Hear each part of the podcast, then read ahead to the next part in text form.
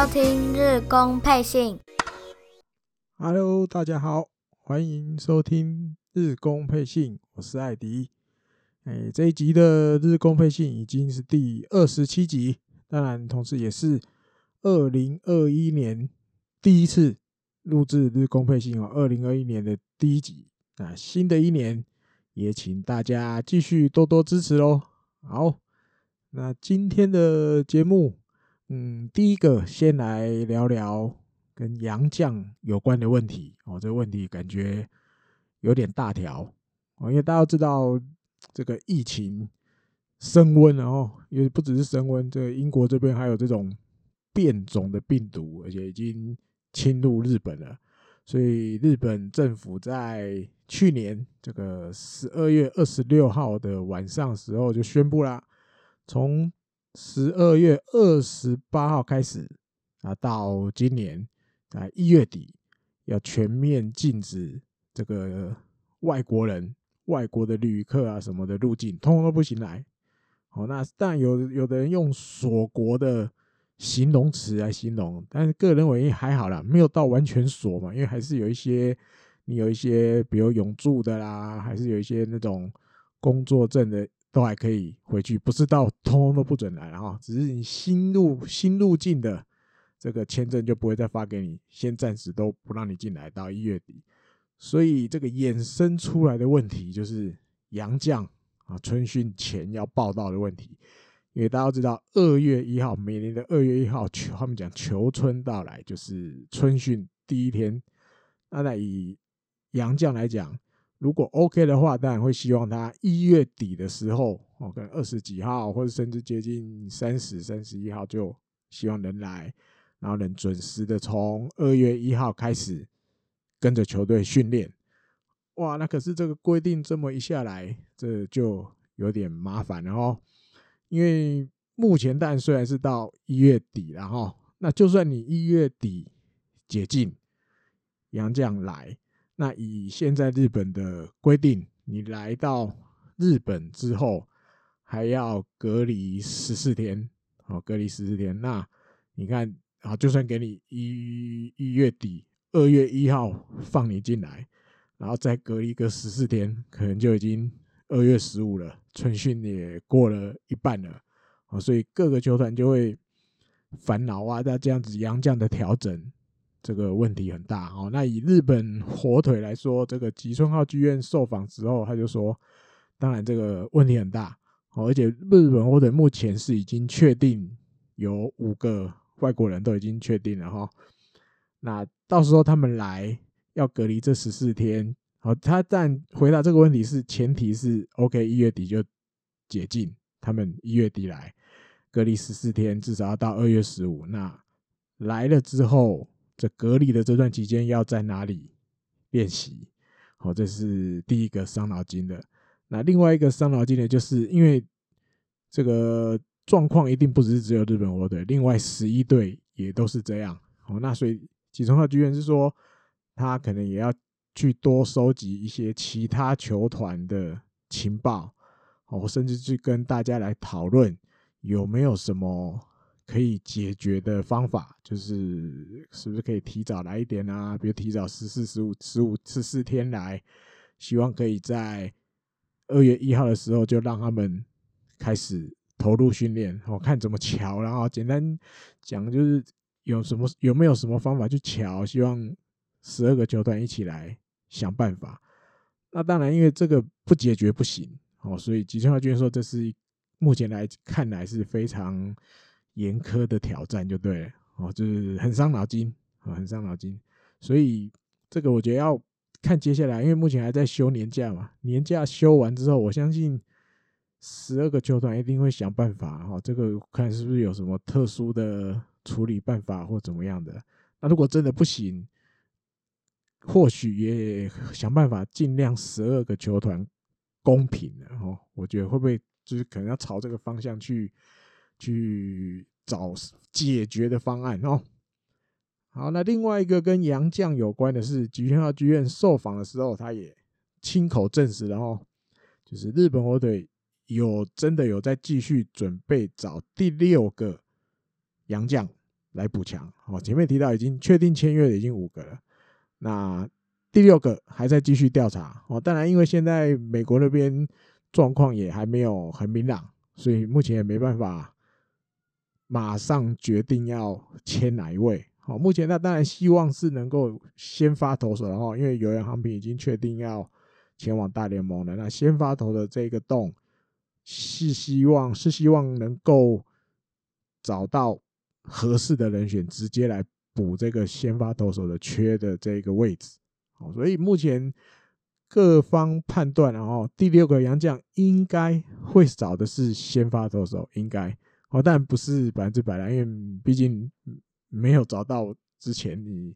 很难确。但是目前普遍预测是会找先发投手，应该是不会找洋将的野手了哈，因为已经有这个 Ronnie Rodriguez 还有王柏龙，已经有两个野手，应该不会再找第三个外野手。诶，第三个洋将野手会找的应该是投手，而且是先发型的。然后目前的的预测，然后日本媒体的预测或是判断，大概是这个样子。所以只能等看看，然后看美国那边情况明朗一点之后，有没有什么合适的人选？哦，合适的人选。那当然，因为今年其实，在今年球季，在洋将的这个登录名额方面就已经开放到五个人，可以同时五个人在一军啊。只是今年日本火腿其实有时候你要讲，我觉得运气，然后运气也不是很好，因为你不知道什么时候谁会受伤。或是总有一些身体不舒服的状况，所以你今年哎、去年哦，二零二零年日本火腿一军登陆满五个洋将的天数，大家不知道有几天？我看到报道，我才知道真的有够夸张。日本火腿同时登录五个洋将，只有一天，只有一天。这就是蛮惨的，就对啊。别人绝大部分应该都是登录好、登录满五个洋将在打。那日本队因为受伤啊，什么什么的，比如那个 B 罗啊，我的受伤就已经够久了啊。Villanueva 也是状况很多啊，一下什么什么那个盲肠炎啊，一下又受伤啊。那但王伯龙也有，所以你说五要有五个人，就是身体都健健康康的在一军，就只有一天而已哦。所以吉川浩剧院心里想的是，因为明年这个规定是会继续实行，然后在一军还是可以有五个洋将，所以他希望能够至少多一个人，啊，六个洋将来让五个比较状况比较好的放在一军，好，那万一要换的时候，也有人可以换，好，不会因为你像二零二零年的时候，他就是找刚刚好五个羊将。啊，又刚好又受伤又什么，所以大家都抽不起。他希望二零二一年能够一直保持着，我一军就是可以有五个羊将，我要用的时候就是有可以有五只，不会说我想要用的时候又要受伤扣个一个两个什么的都抽不起五个，他不要再这样了哦。所以要等看看，然后看看会不会最后是找哪一种这个选手来哈。目前大家预测是先发投手型的哦。好。再来下一个新闻来聊聊这个斋藤佑树。我这个新闻那一天日刊体育爆出来的时候，其实也有引起不小的回响哦。因为这样子写出来，其实大家有一点点，我觉得有点吓一跳了。在我我自己也是这样有吓一跳。他主要内容报道是说，这个斋田佑树大家都知道他受伤了嘛，对不对？但是他没有选择开刀，他选择用这个不开刀的方法。啊，所以大家普遍去认为，就是哦，他可能用了这个这个叫什么？诶、，PRP，就是用自己的打自己的那个血小板进去。好，那但是这个日刊体育在二十九号吧，我记得十二月二十九号，去年他报道说，在二十八号的时候，他们透过了球团的关系者访问了球团关系者，证实了哦，证实斋藤优树的右手肘。韧带是整个完全断裂，整个都断了啊！那最后当然也没有选择开刀，是选择了一个保存疗法。那现在已经是这个疗法已经结束了，目前是在复健。那当然目标就是希望这个明年球季中的时候就可以恢复，然后上场投球，就是他不要拖一整年都空白就对了哦。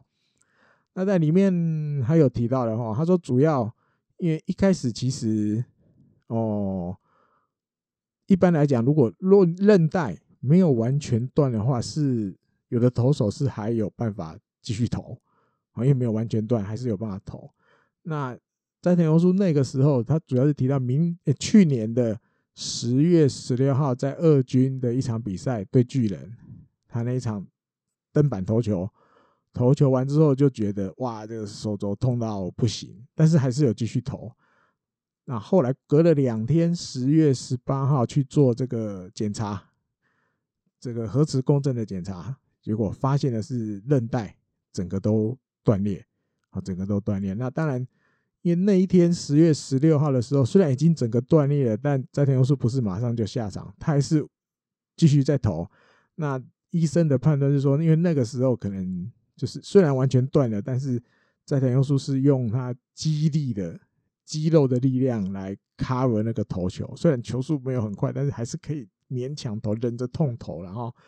那当然已经后来检查的结果是因为韧带都整个断了嘛，所以。你你简单讲就是整个机能都失去了，韧带根本就没有用了，甚至对他平日的生活生活上要可能要拿的东西有什么的都产生了影响，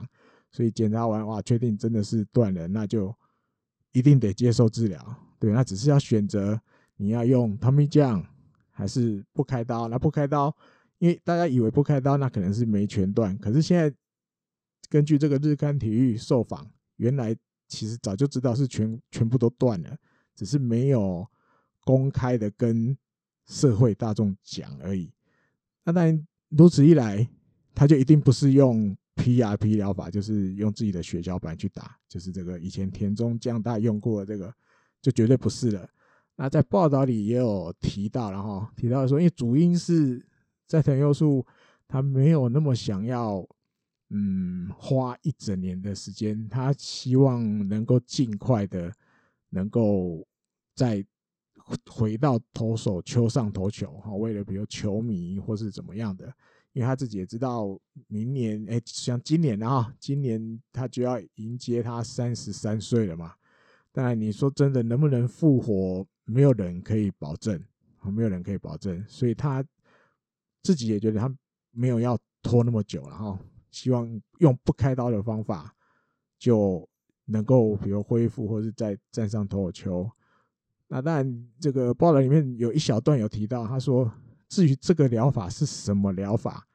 他只提到说不是 PRP，就不是这个打自己的血小板进去的这个疗法，是一个详细来讲，好不能说，但是是一个新的概念的治疗方法。斋藤优树选择了这个，是你说换一个说法，或许我觉得没有太好听啊，有一点点拿自己当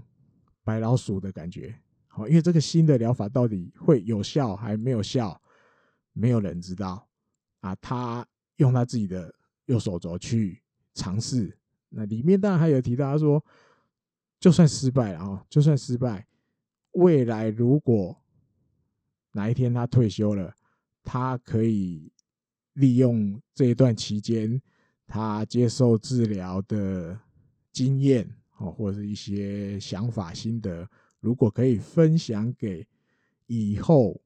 就是遇到同样状况的年轻选手们，他都可以给他们一些看法意见。他心里面想的还有这一块啊，所以其实看到这个新闻，我觉得有一点点，呃，你说悲壮吗？我也不知道怎么形容，就是你大概知道，赛田优树的身体，我看真的用满身疮痍，真的不会太过分。你看那个右肩关节唇也受过伤了，他也没有开刀，现在又右手肘这个韧带整个都断了。然后我记得大学的时候，他的那个大腿吧，还是髋关节那边也受过一个蛮大的伤。你说真的哇，全身大小伤都受受了不少了哈。那你说这样子的情况，你还要能有什么成绩？我看也难啊！哦，阿蛋本身就已经怎么讲？嗯，先天就比较没有那么身材来讲，哈，就比较没有那么壮，他的型不是那一种的。因为我记得我有看过一个报道，是他那时候早稻田大学的监督聊聊他那个时候带领的斋藤优树，哦，因为那个时候监督是觉得，因为绝大部分的投手，哦，他的身材或者是身高。大部分几乎都比斋藤优树高，所以你说，比如同一场比赛，斋藤优树今天有先发，那对方的投手在比他高大的情况下，其实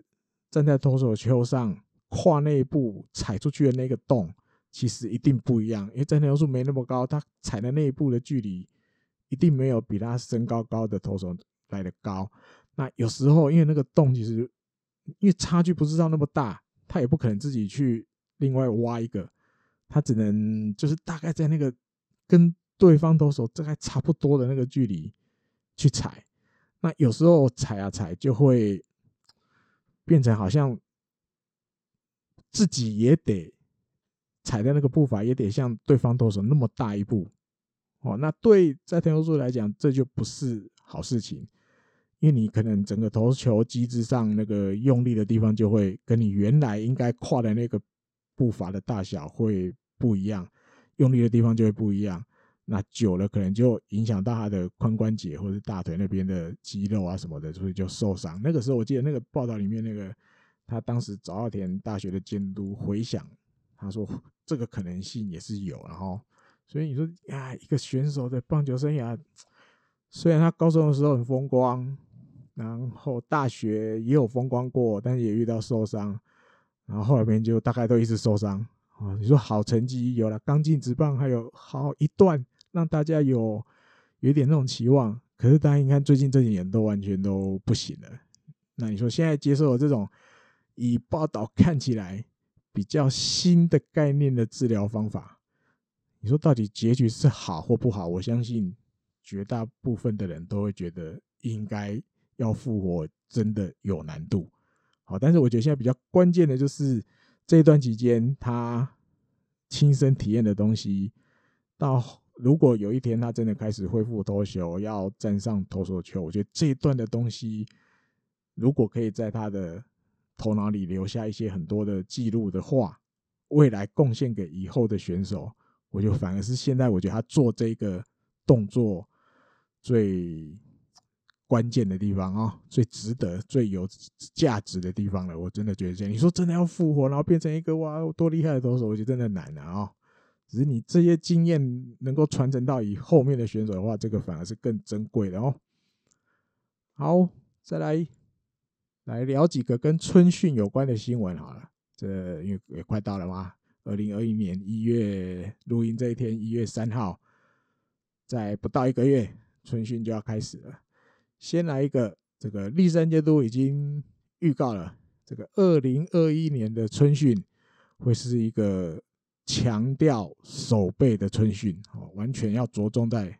练守备。里面报道里面就有提到，因为大家知道，就是去年这个球队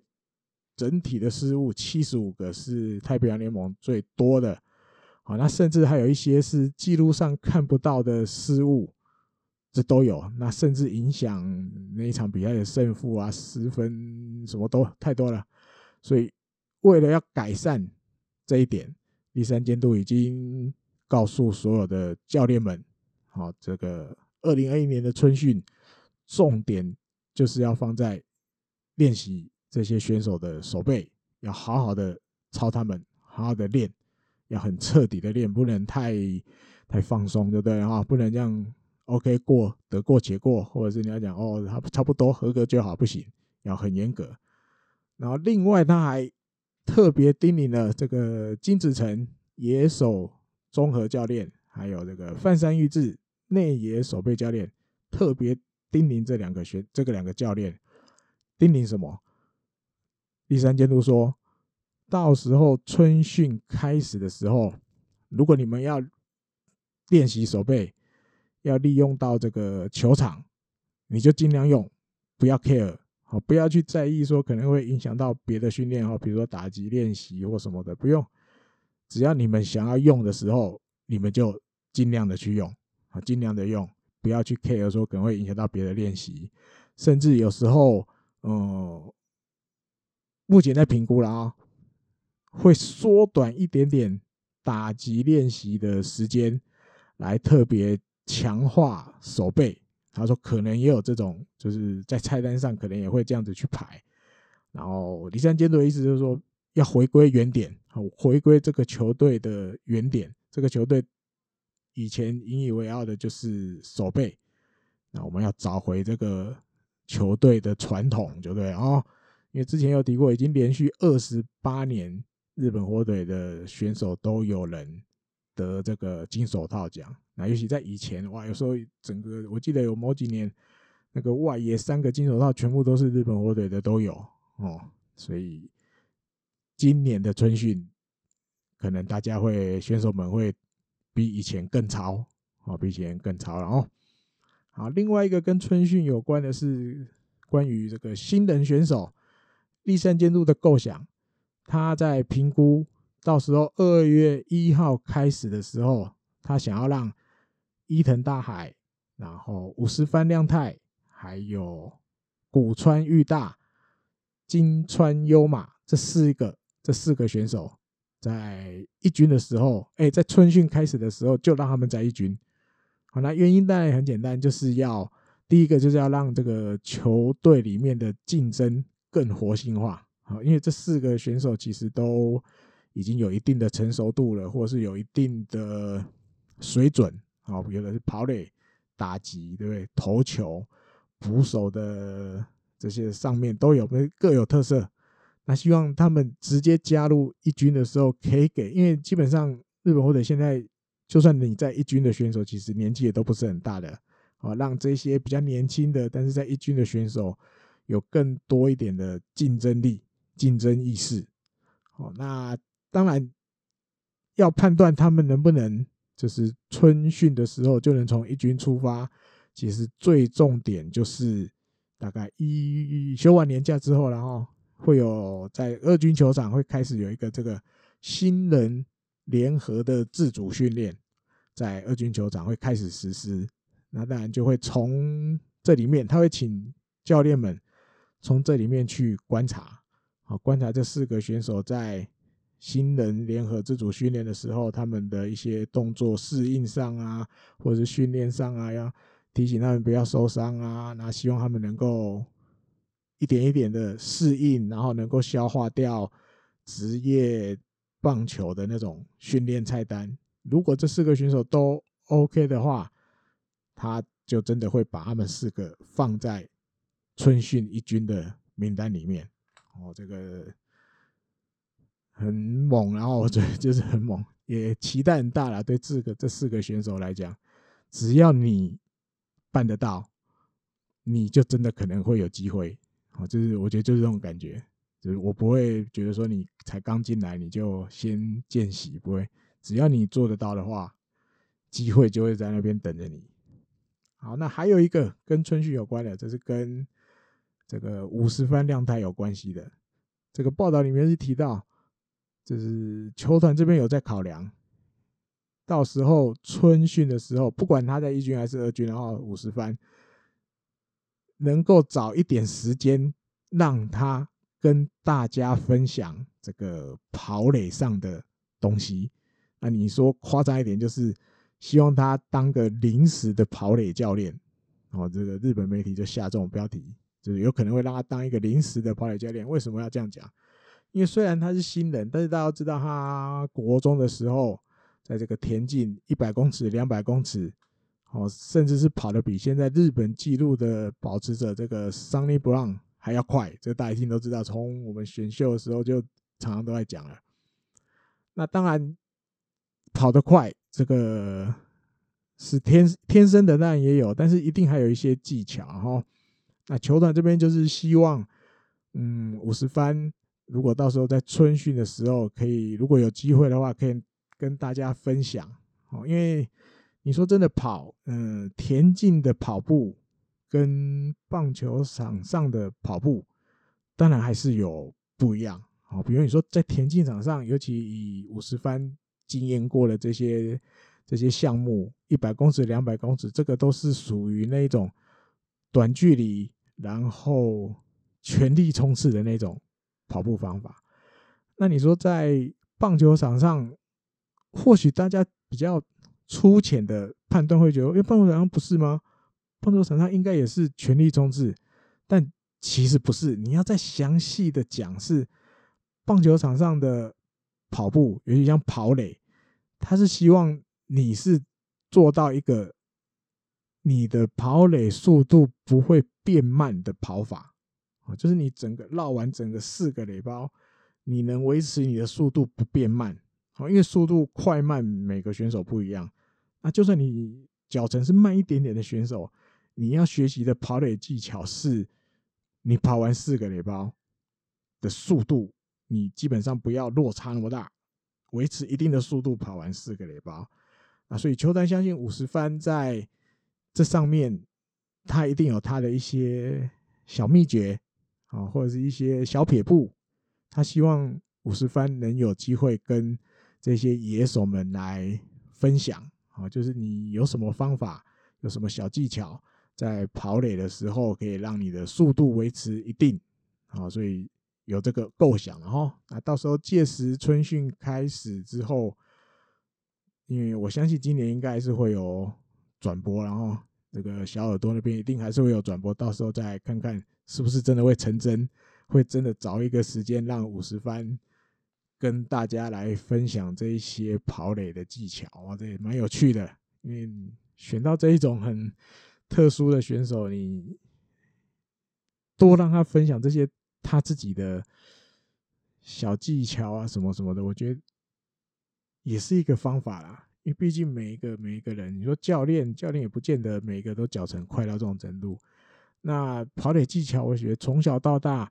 基本上的大概都不会差太多了。你从小朋友甚至到职业等级，那个怎么绕垒，怎么踩垒，那个基本上大家都不会差很多。那当然，差别就会在这种脚程速度特别快的选手，他是不是有一些他自己发现的小秘密？好，如果他愿意分享出来，好，比如你像铃木上广，他退休之后也是常常都会就是受邀请去分享一些跑垒的技巧，甚至你像台湾，我记得崇越都有请他来过当客座教练一段时间嘛，就是都是在分享这些跑垒的东西，小小的技巧，然后那当然你学得到，但就是你的。你没有学到，那就虽然可惜，可是你至少应该也知道说，哦，原来他们想的跟我平常这样子跑到底哪里不一样。我觉得这东西就是有些东西就是你学到了，你还是要自己去思考了，然后能够活用，这才有用哦。好，另外来春田透，这个已经确定要继续留在日本火腿啊，因为之前谈薪水的时候，因为可能减薪的幅度比较大。那可能两边谈的结果，一暂时是先让春田透变成自由球员。那如果有其他球团开出的条件是春田豆可以接受的，那可能春田豆就会离开日本火腿去其他球队。可是最后看起来没有啊，所以最后还是回来跟日本火腿签了一年的合约，年薪变成只有一千六百六百万，一千六百万日币。然后加激励奖金，然后背号没有变，背号还是三十一号啊。那但春田透继续留下来，我觉得对日本火腿来讲还是有好处。然后毕竟有时候长中继啊，或者是古坚，如果需要一个先发，他还是有他的经验或者是能力哈，至少多一个人选可以用哦。好，再来聊一下这个日本媒体提到的这个。大田泰示的那些魅力，或者是贴心的小故事，你，这个记者是这样写的哈，他说这个大田泰示啊，来到日本火腿大约第四年的球季，到去年为止第四年的球季结束了，那也终于拿到他第一个金手套，他就第一个先分享了他在去年春训的时候看到了一个小故事，因为他们都。就是随队的，随着日本火腿跑的记者。好，那一天二月那一天在明护球场是一个下雨的日子，好，所以没有办法做室外的练习。那一切的练习就会在那个旁边有一个室内练习场。那那一天大田要做打击练习，因为只能在室内练习场。那有去看过春训的球迷会有一定有印象，那个室内练习场基本上大概只有大门窄窄的，哦，那个视角可以看进去室内练习场里面。但有啦，我记得有的窗户也可以看进去，但比较少人。绝大部分的球迷都还是在那个大门那边，然后想办法就是看进去，能看到一点点也好那种那种感觉。那大田就发现了哈，他那天就发现，他在里面打击练的时候，他就发现，因为外面那个客就是来看的这些球迷朋友们，这些客人哈，你要讲客人，他们都在那边这样挤着啊，撑着雨伞在那边看，有点辛苦哦。那他就去跟这个球团的工作人员说，他说啊，不然我移一下位置啊，我那个练打击练习的地方，我移到那个比较靠近屋檐。好，让大家比较看得清楚一点的那个位置，我在那边练就可以了。好，那他就看到哦，那当然就在那边，当然 OK 啊，反正 OK，我们就移到那边去练。那这个记者就看着这个状况，他就说：“哇，这真的就是那种很贴心。”然后他知道，因为后来有访问这个记者有去访问大田泰示，说：“哎，你你那时候为什么会会有这个动作啊？这样子？”那大田就回答是说：“因为他知道。”很多球迷就是移动了很远，来到名户。好，像对对我们住在台湾的球迷朋友而言，去名户、去冲绳超近哦，坐飞机可能一个小时就降落了，然后顶多再花个车程，再一下下就到了。可你看，对，因为大家知道日本火腿主场是北海道。对北海道的球迷朋友，他要来冲绳，哇，那光飞机就可能要飞三个多小时，对不对？那绝对是比我们台湾坐飞机去还要远。他说，因为大家都是这么这么花这么长的距离来到名护看他们看球员，那我们能够做到的这些事情，其实就是一个很简单的事情，所以我们可以去帮他做。这也是球团一直要我们贯彻的，就是球迷。地放在最前面，好，有一切以球迷为优先的那种那种要求，哦，那当然，另外一个就是因为有球迷才有职业棒球啊。大田就回答这个记者，就是另外，然后还有第二个小故事，就是我看看，就是后来后来就有一次，这个这个这个大田受访的时候，好，受访的时候就是。因为大家知道，有时候在日本采访，基本上很，除非你特别去约时间，然后所以你才会有那种独家访问。那基本上都是联访，哦，都是联访。那顺序一般都是先电视，啊，电视联访完了，好，都大家都 OK 了，完了才是平面媒体，好，换平面媒体的记者去联访。啊，联访就是大家提问题，提问题，提到大家都哎 OK 好了，没有了，那就结束。那在联访的时候，其实基本上哈，比如说，好，第一个 A 记者问了一个问题啊，问问职棒选手，那基本上这些选手就是因为他知道哦是你问的，所以我回答的时候，我就是看着那个提问的记者。那写这篇报道的记者就说，但是大田不一样，而且是日本火腿里面唯一一个会这样做的选手。怎么说？他说。当有记者回诶、提问，对大田提问，好，问了一个问题，大田要回答的时候，他不会只看着提问的那个记者，他会从左边或右边不一定，但是他会尽量每一个记者他都会看着回答。好，因为联访是这样啊，A 记者问了这个问题，其他其他家的记者也都会去，大家都会用笔子写嘛，用笔子写。因为联访的东西就不会是你自己才能写出来，其他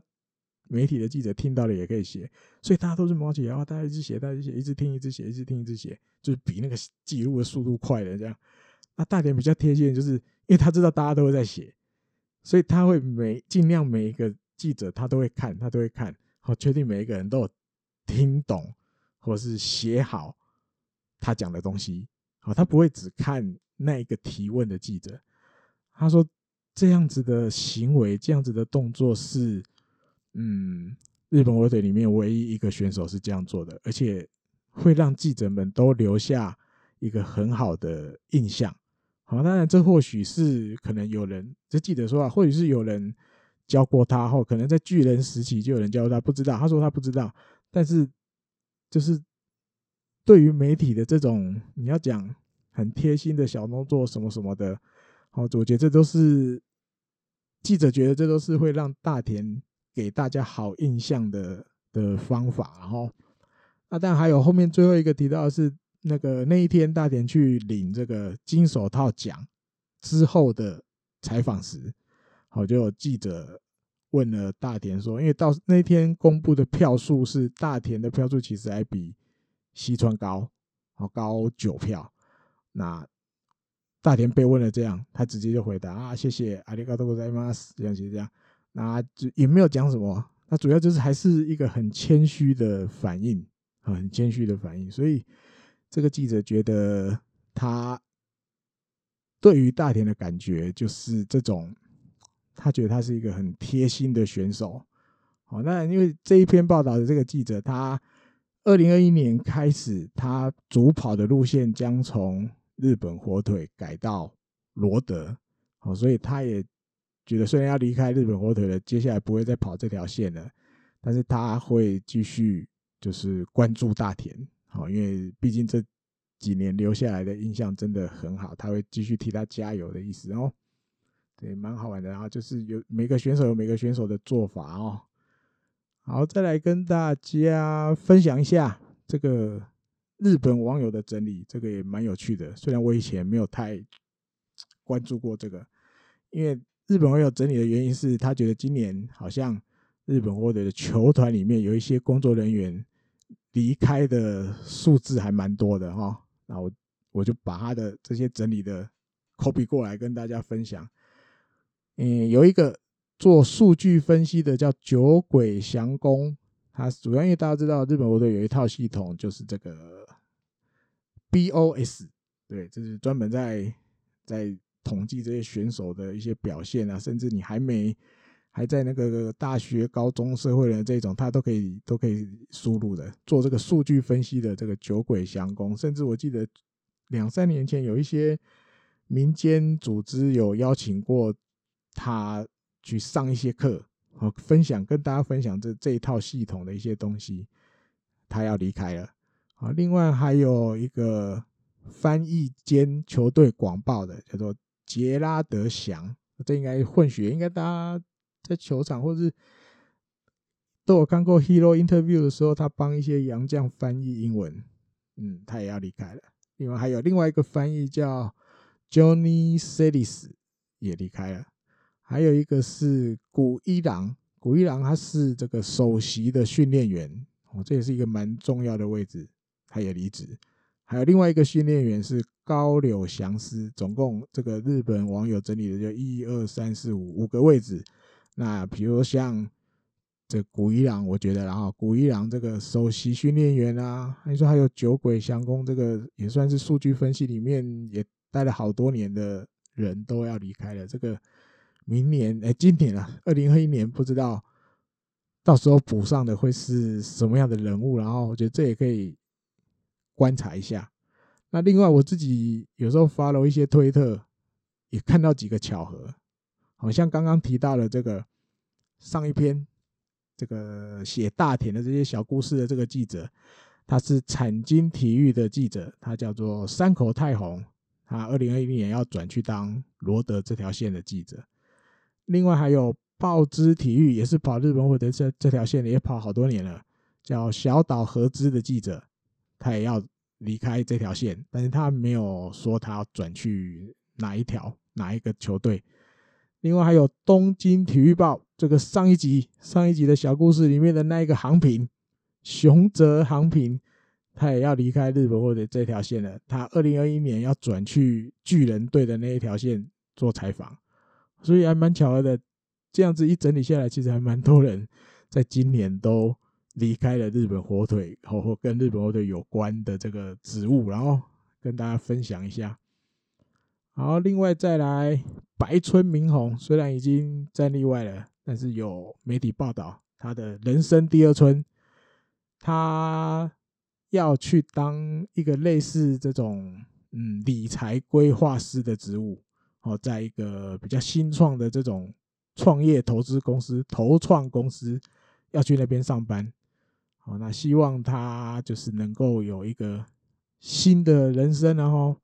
因为这些东西，我相信对白村来讲，应该都是还蛮就是之前大概比较少碰到的，所以他现在应该都是还在。做这个学习或是准备哈，因为这些你要当这种理财规划啊，或者是投创啊，这我看很多吧。你说这个范围一定，我觉得有，比如寿险，对不对？股票基金，好，甚至房地产什么，因为你要帮人家规划这些理财投资的东西，你大概什么，还有税务方面，你大概都要懂哈，所以一定要花一些时间。学习呀、啊、背啊，甚至还要参加一些考试吧。我希望大家顺利。哦当然也有，我记得还有媒体有提过，他当然也不排除想要当 YouTuber。哦，所以到时候看看百村明宏的发展。哦，因为毕竟我觉得蛮多球迷对他都还是好感度蛮高的哦。好，再来跟选秀有关的消息，这个厉害了。一月一号的时候，居然就开始有这个二零二一年选秀的消息。啊，这个报道里面就提到，二零二一年的选秀，日本火腿有把这个目前在大阪同印的投手叫做松浦庆斗，这个左投手已经放在这个 list 里面名单里面。那为什么呢？因为这个松浦庆斗。他是北海道人，他出生在北海道的旭川市，哦，等于是北海道第二大城市吧。第一大城市是札幌，第二大城市就旭川，他是出生在那一边的。那但，为了他当时后来为了就是希望自己在这个棒球的这条路发展得更好，所以他国中毕业之后，他是去大阪桐荫就读，因为毕竟强校嘛，受瞩目或者是学习到的东西比较多。然后他是一个身高有一百八十五公分的左投，而且目前最快球速已经可以到一百五十公里了哈。那那目的很简单，其实跟二零二零年的选秀会一样，因为二零二三年这个新球场就要开幕启用了。目前球团的策略就是，如果能够选到多一点的道产子选手的话，我们就会积极的去网罗。好，所以你像二零二零年的第一指名伊藤大海啊，对，后来还有好几个这个金川优马什么的，选了好多北海道出身四个吧，北海道出身的选手。然后二零二一年这个这条路线要继续实行。好，第一个就是提到松浦庆斗，那另外名单里面又提到了两个高中生投手。一个是目前在旭川实业高校的田中丰基，他是一个右投手，哦，那一百八十公分，七十二公斤，还比较纤瘦，可是他球速已经可以到一百四十七了哦。另外还有一个北海高校的木村大成投手，他是一个左投，然后他也是一百八十公分，七十六公斤，最快一百四十五。这个报道里面已经提到这三个高中生投手。都有放在这个名单里面，但现在一才一月而已，名单一定还很大，然后，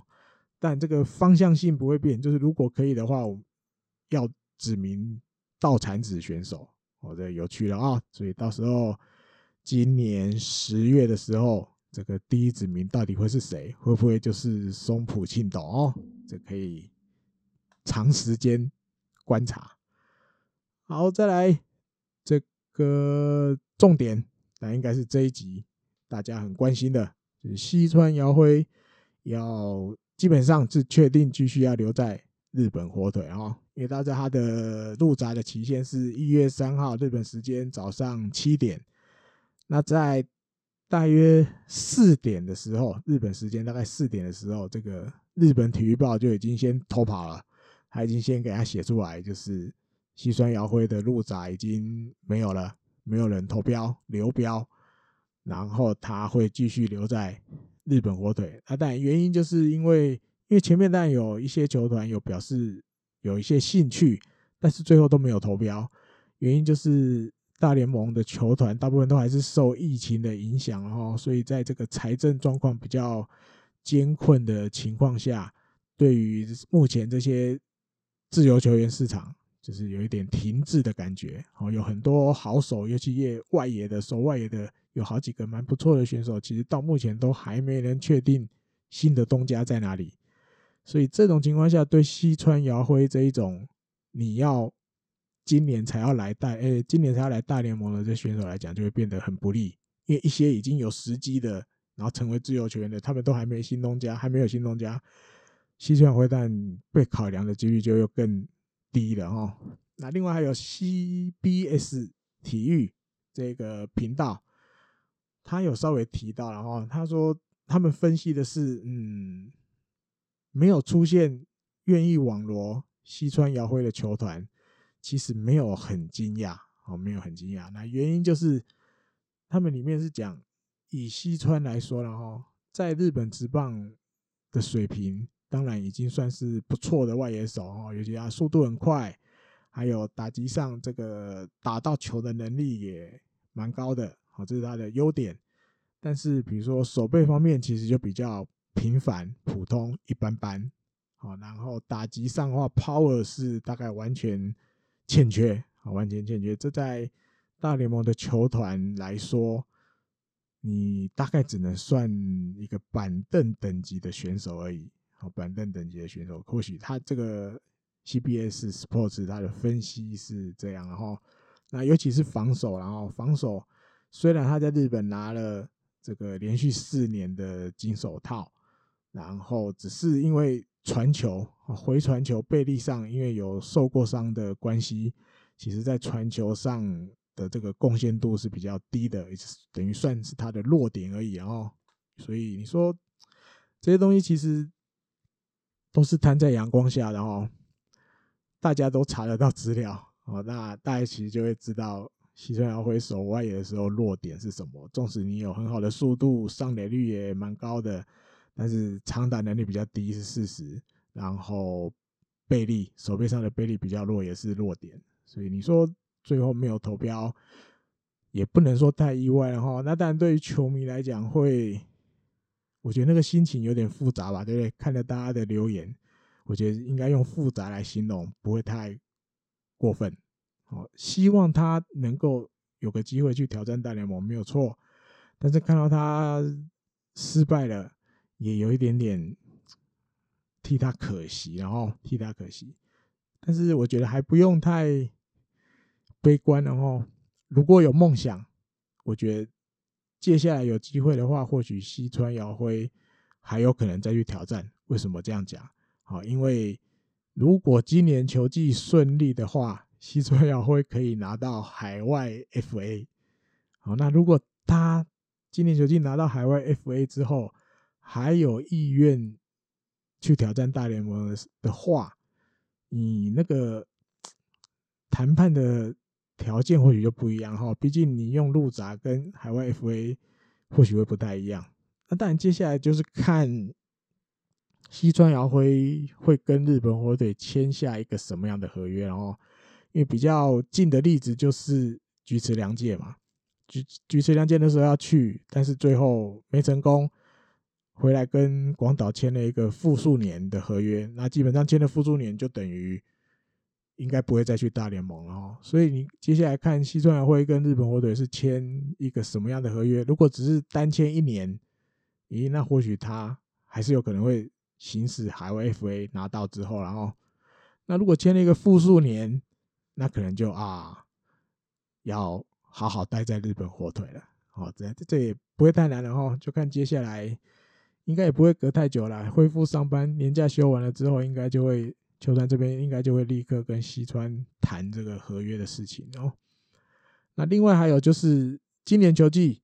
西川遥辉就要挑战，因为确定要留在日本职棒了嘛，就要挑战他生涯的三百次盗垒，还差十三次哦，还差十三次，很快了，十三次对他来讲应该简简单单就达得到了哦。啊，另外再分享一下，过去也有一些日本职棒的选手用路闸，但是没成功啊。比如说这个大塚经文，大概二零零二年那时候他入闸过一次没成功，但后来零三年有成功了哦，从教士队开始嘛。还有二零零五年日本火腿的时候，有个投手叫路来佑作，他也失败过一次。还有二零零八年西武队有一个叫投手叫做三井浩二的，他也失败过了，然后后来留在西武。二零一一年横滨的时候，一个投手，这个有关心中华职棒的一定都对他有印象，他的名字叫做真田裕贵，他也曾经入闸过，但也失败。那后来去了，又回到巨人，就对哦。另外还有有入有美国职棒的球团投标，但是因为合约最后没谈成，没去的哦。比如说二零一零年的盐味久志，二零一一年的中岛裕之，他们都是有有人有球团投标，但是因为这个合约内容没谈好，所以最后没有去。那最近的这个例子就是二零一九年的菊池良介，他是，嗯，我记得是期限前大概一个礼拜，他就直接宣布他不去了，哦，就是不去了，不去大联盟了，因为原本是有有要让大家投票，但是可能状况不好，或者自己分析了之后决定要留下来了，所以最后就留在广岛。大概日本职棒的例子就是前面提到的这一些，然后不多，大概八个九个。失败的没没成功的啊！但现在多加了一个西川遥辉啊。然后另外就是我自己希望了哈，因为前面提到西川遥辉就是有点被诟病的打击方面被诟病的就是长打能力不够，好长打能力不够。但是因为立山监督，我记得他在二零一六年球季后吧，有出过一本书，他里面就有提过，他一直都觉得。西川遥辉是一个有能力可以挑战三三三的打者，哦，三三三应该大家都知道吧？三成打击率，然后什么三十支全垒打，三十个盗垒，他一直都觉得西川遥辉是一个可以打有这种条件的选手，只是为了日本火腿，为了球队，他在球队里的角色，所以他舍弃了长打能力，哦，去着重自己的打击，在比如。好好的把球打好，打一连安打，然后让自己能够上垒，哦，跟还有跟多多选球，把选球做好，提高上垒率。哦，他觉得为了球队，西川遥会牺牲了自己的长打能力。我一直都记得这句话，所以我觉得，好，这一次西川遥辉留在日本火腿。如果球队要有一些比较新的感觉、新的变化。哦，或许比如你现在有五十分，看他要看怎么用了，这伤脑筋的事情也没那么简单，要看第三监督还有教练团们怎么怎么去安排。如果可以让西川开始去尝试挥大棒，哦，或者是把他的棒次调到可能比较中心打者一点，让他去做一个跟以前打第一棒的时候比较不一样的西川遥辉。我觉得会不会对球队会有一个呃化学效应？哦，因为过去这么多年来，大家都已经固定的印象了，西川遥辉一定是第一棒，然后速度很快，然后想办法上垒，然后盗垒。我觉得反正都已经是这个样子的，对。那美国这边看他的角度也觉得你就是一个这样子的选手，现在都要留在日本火腿了，有没有可能换一个角色？让他在球队里面换一个角色了啊！我的意思就是这样，当然这是只是我的看法。接下来看看啊，看看会不会传达到立山监督的头脑里啊？OK，好，最后一个新闻，这个跟王柏融有关的，这应该有，我记得有台湾媒体有稍微报道一下，但是没有写得很详细。然后，那这基基本上里面就是提到说，这个王柏融来到日本打球之后，因为今年要。迎接的是第三年的球季了，那在想办法让自己日文更进步的情况下，有两个动力哦，两个动力。那里面就有提到，他说，因为大家知道，当初王柏融来到日本，就是大家知道他在台湾中华职棒里面，哇，两个球季都有超过四成的打击率啊，就是来的时候其实关注度还蛮高的哈。那只是不管第一年还是第二年，其实都没有表现得很好。那对于这个今年这个第三年，好胜负的一年，因为这个日本媒体里面写的啊，他说当初王柏融入团的时候，台湾媒体普遍的说，因为王柏融本来就是一个比较麻吉妹，麻吉妹就是中文就是翻译就比较一板一眼的人，好一板一眼的的的个性，好，所以他就是台湾媒体普遍觉得王柏荣要好表现，第一个一定要能融入整个。球队，好，这是他一个最大的课题，最先要克服的课题，就是你要有办法融入球队里面。好，那但以这个报道里面日本记者他自己的观察，他说关于这一点，其实大家都不用担心，好，大家不用担心。他说以他知道的范围，至少就有三股权势常常都会约他去吃饭，好，那也会利用这个时间让他跟其他的选手都有很多的交流，甚至这个。B 罗罗德里格斯这个投手，他也会约他去约王柏融直接去吃饭。我记得以前的时候报道有写约他去吃卤肉饭，哦，甚至是不用带翻译的。那因为这些日本选手或者是外国选手，一般不是用日文就是用英文，然后所以嗯，他觉得王柏融其实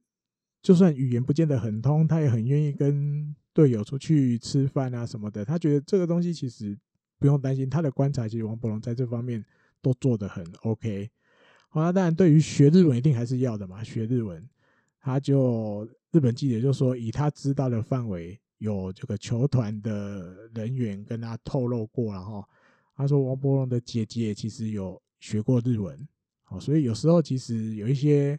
疑问的时候，王柏融是会去问自己的姐姐，或者是希望。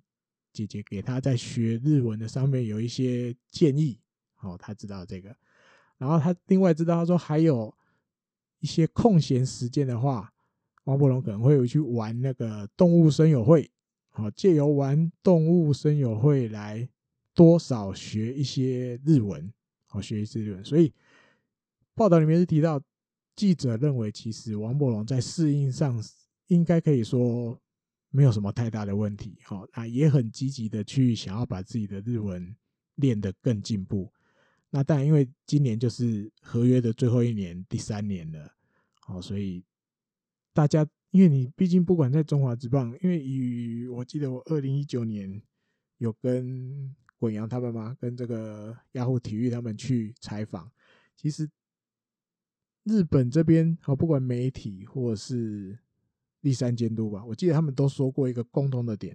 哦，你不管是在哪个层级的棒球，你要一年能够维持四成的打击率，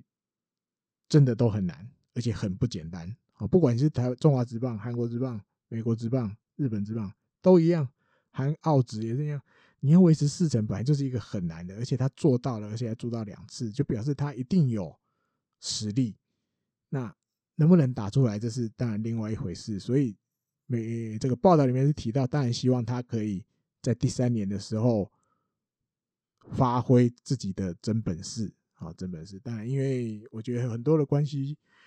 难度当然会越来越高了。因为就像前面第一段前面的那个主题讲的，球团甚至要找到第六个洋将了，所以难度会变高，但是不要放弃。对不对，这没有放弃的啊、哦，放弃了就输了，而且直棒的选手还没有试就放弃，这绝对是不应该的。然后我相信王柏融也没有放弃啊，大家就期待他的表现。我说真的，期待表现，只要能打出来，对日本火腿绝对都是加分的东西。好，你作为日本火腿的球迷，嗯，我没有在管谁好谁不好，只要每个人都打得好，我都是最乐见的。不是吗？哦，好，那这一集的日公配信就跟大家聊到这边。这个二零二一年，接下来还有许许多多的日本火腿的消息，都会在节目里面跟大家分享闲聊。好，我们就下一集再会喽，拜拜。